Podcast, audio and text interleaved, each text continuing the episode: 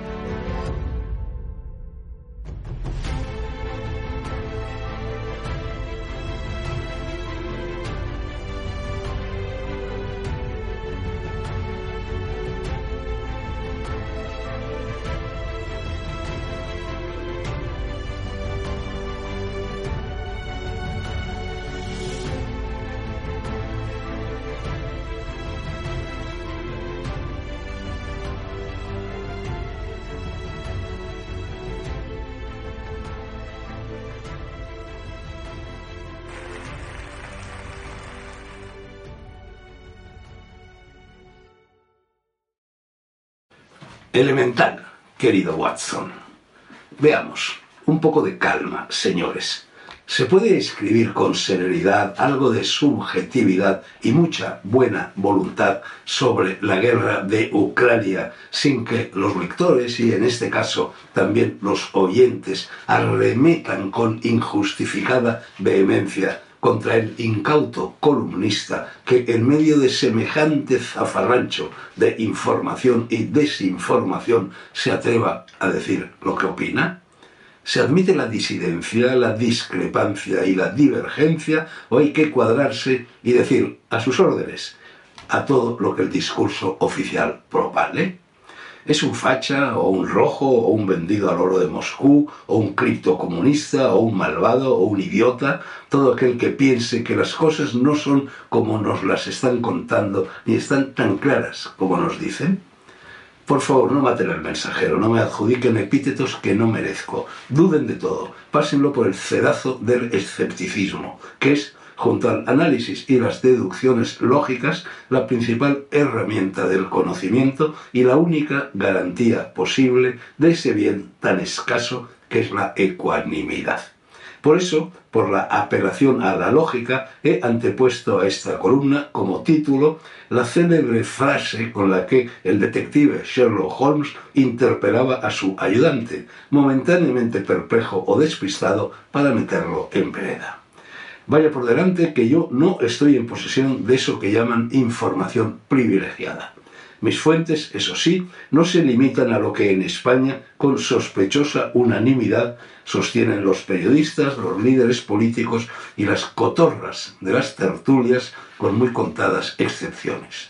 Buceo también en lo que otros fuera de España o en la propia Rusia y sus círculos concéntricos, aunque en menor medida, dicen y sumando los unos a los otros o restando a los otros los unos, solo he conseguido llegar a una triste conclusión.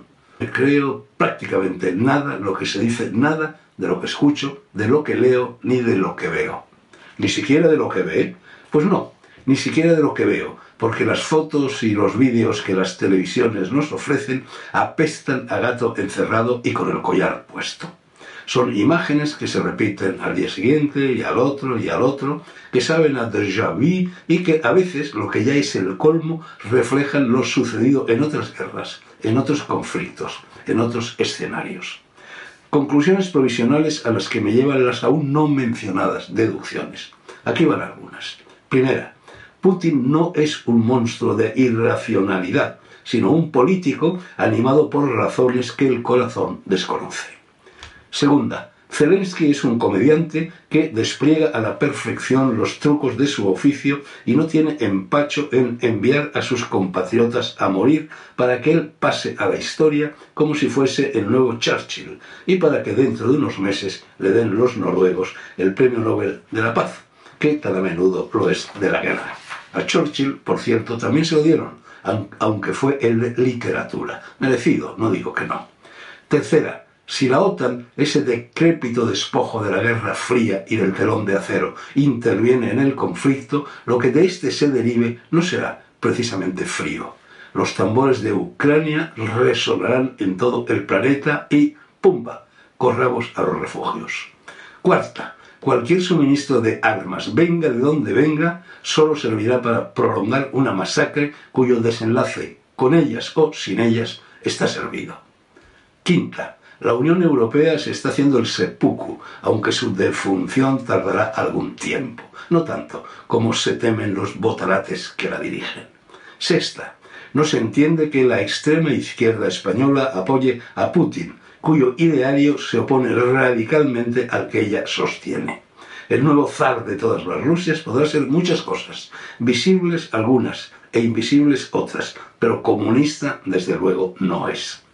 Séptima, el presidente de Estados Unidos está para sopitas y buen vino, y no para empuñar el cetro de un imperio que se desmorona, pero que dispone de un formidable arsenal de armas atómicas.